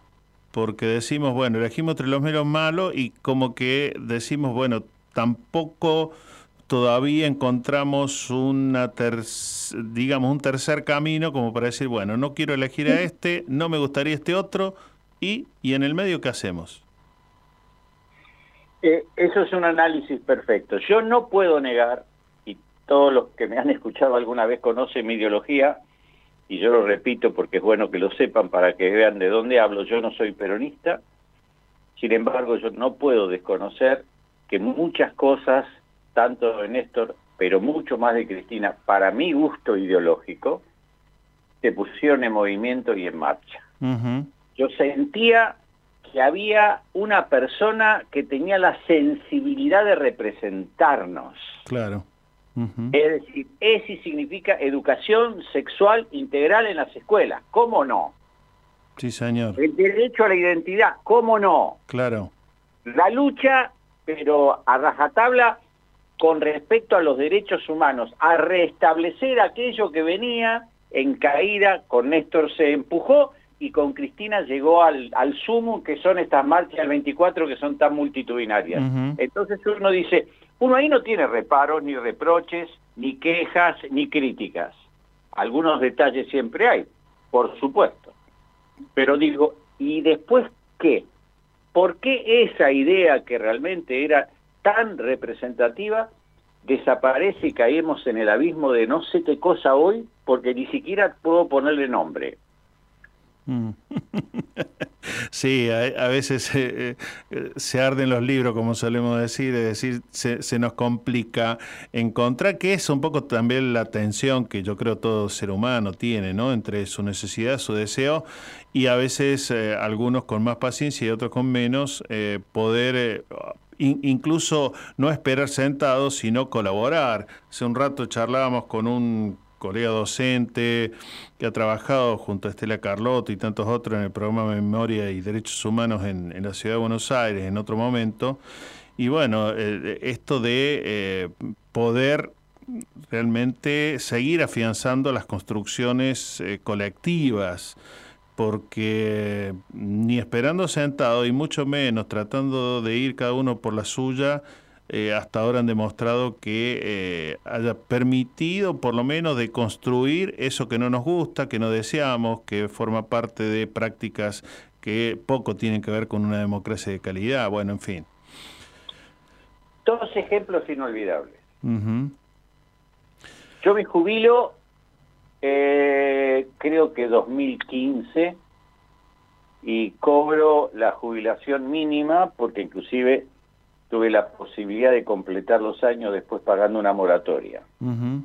534 dólares. Lo tengo tan grabado, tan grabado. ¿Vos querés hacer la cuenta lo que son 534 dólares hoy o no la querés hacer?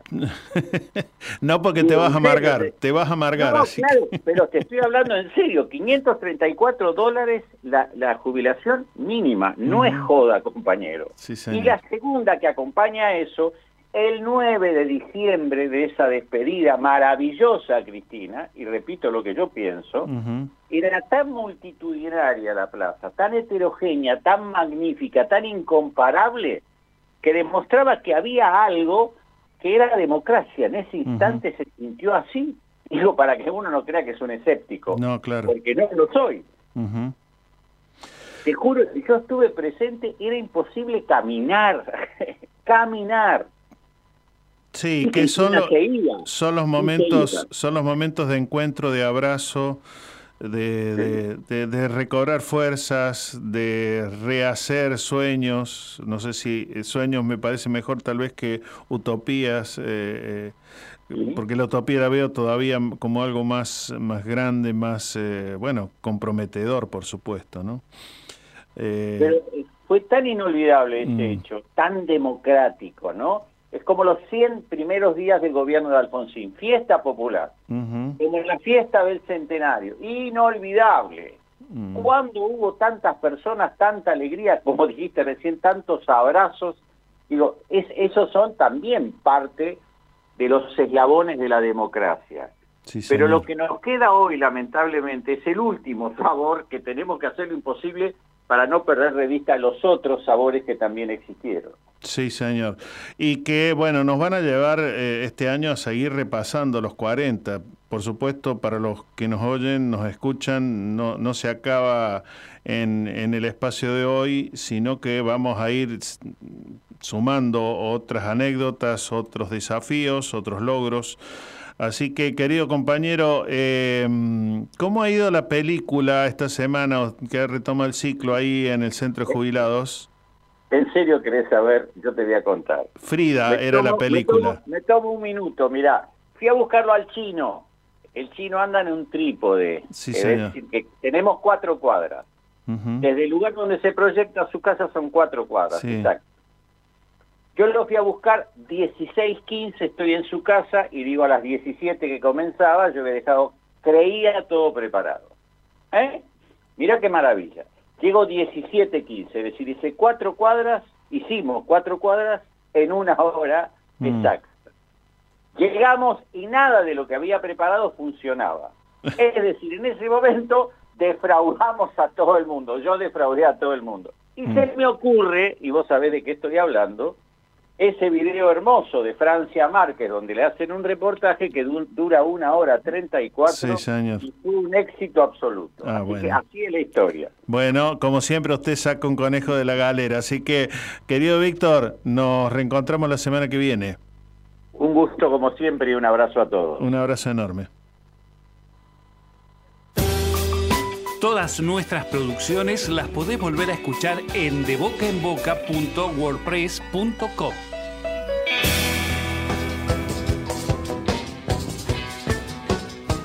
Bueno, llegó el momento ya de tomar el colectivo, como solemos decir, agradecidos a la radio pública de la UNDAP y al camino colectivo que ya lleva nueve años continuados eh, aquí en nuestra querida Universidad Nacional de Avellaneda. Así que será hasta la próxima semana de la mano de Marcos Bralo, Víctor Civitas que lo escucharon, María Teresa Andreto y quien te habla, Néstor Mancini. Chao. Radio UNDAB. Docentes, no docentes, estudiantes. Tienen que decir. Radio UNDAB. Voces universitarias. Escuchalas. Escuchalas. Voces universitarias. Radio UNDAB. Radio UNDAB. Radio UNDAB. Emisora universitaria multiplicando voces. Escuchalas.